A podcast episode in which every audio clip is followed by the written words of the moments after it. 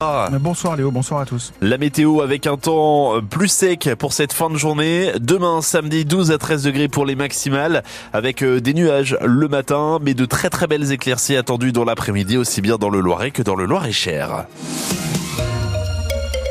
À la une ce soir de la prison ferme au procès du groupe AZF. Michel Duflot, 76 ans, chef d'entreprise à la retraite, a écopé de 50 prisons, dont 4 fermes. Sa complice, une de ses ex-employés, a été condamnée à 3 ans de prison, dont 2 fermes. Des peines à accomplir euh, sous bracelet électronique prononcées aujourd'hui par le tribunal correctionnel de Paris.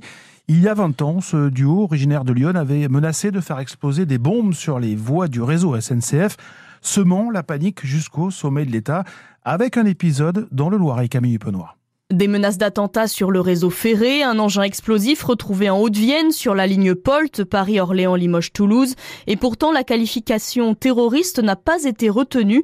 C'est pour association de malfaiteurs, détention, fabrication d'engins explosifs que le duo était jugé. Un duo en mal d'argent qui réclamait à l'État des millions d'euros. Une remise de rançon avait même été organisée par des échanges assez rocambolesques de messages codés dans la presse entre les malfaiteurs et la police qui signait Suzy. La rançon devait être larguée le 1er mars 2004 par hélicoptère sur l'aérodrome de Vimory près de Montargis, mais l'opération n'avait jamais abouti et peu de temps après, le groupe AZF disparaissait. Les bombes n'étaient pas destinées à exploser, a insisté pendant son procès Michel D. Et l'argent, c'était pour réaliser un projet humaniste. Je ne recommencerai jamais, a-t-il dit, ce genre d'ânerie. Et les deux prévenus ont été condamnés également à payer près de 6 millions d'euros à la SNCF au titre du préjudice matériel subi et 1 euro symbolique au titre du préjudice moral. Leurs avocats ont annoncé qu'ils allaient faire appel de cette condamnation sur les intérêts civils. Gérard Depardieu visé par une nouvelle plainte pour agression sexuelle. Une quatrième plainte déposée le mois dernier. Elle émane d'une jeune femme, ancienne assistante sur un tournage dans le Maine-et-Loire en 2014. Elle dénonce des attouchements et des propos indécents tenus par l'acteur. Le parquet de Paris a ouvert une enquête préliminaire. L'autre grand titre euh, ce soir dans l'actualité, c'est la mort de l'opposant russe Alexei Navalny. Son décès a été annoncé ce midi par les services pénitentiaires russes. Alexei Navalny purgeait une peine de 19 ans de prison. Il avait été transféré en décembre dernier dans une prison reculée de l'Arctique. Il avait 47 ans. Selon les services pénitentiaires russes, il s'est senti mal après une promenade. Il a perdu connaissance sans pouvoir être ranimé. En 2020, il avait survécu déjà de justesse à un empoisonnement. Les réactions euh, sont innombrables dans le monde entier, suivi euh, suite à la disparition de ce principal opposant à Vladimir Poutine. Euh, L'Union européenne, par la voix de Charles Michel, tient pour seul responsable le régime russe. Les États-Unis parlent de tragédie. Le Premier ministre britannique, Rishi Sunak, a déploré l'immense tragédie que représente pour le peuple russe la mort d'Alexei Navalny. Pour tous les opposants au président russe, dont il était la figure de proue, c'est un choc, confie euh, Olga Prokopieva, la présidente de Russie Liberté, une ONG de défense des droits humains qui œuvre pour promouvoir la démocratie en Russie.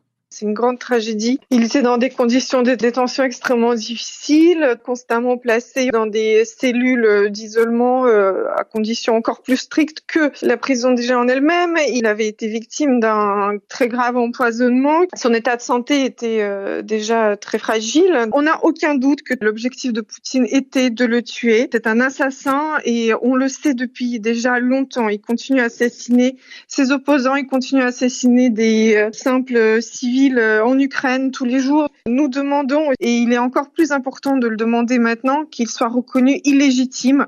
Il y a des élections, des pseudo-élections en Russie le 17 mars. On peut plus considérer comme président un assassin qui bafoue sans cesse les lois, les libertés et qui assassine tous les jours. Emmanuel Macron a réagi également à la disparition d'Alexei Navalny. Euh, dans la Russie d'aujourd'hui, on met les esprits libres au goulag et on les y condamne à mort. Euh, colère et indignation, a écrit le chef de l'État sur les réseaux sociaux. Emmanuel Macron recevra ce soir à l'Elysée son homologue ukrainien Volodymyr Zelensky. Après une visite en Allemagne ce matin, le président ukrainien sera à Paris ce soir pour signer un accord de sécurité.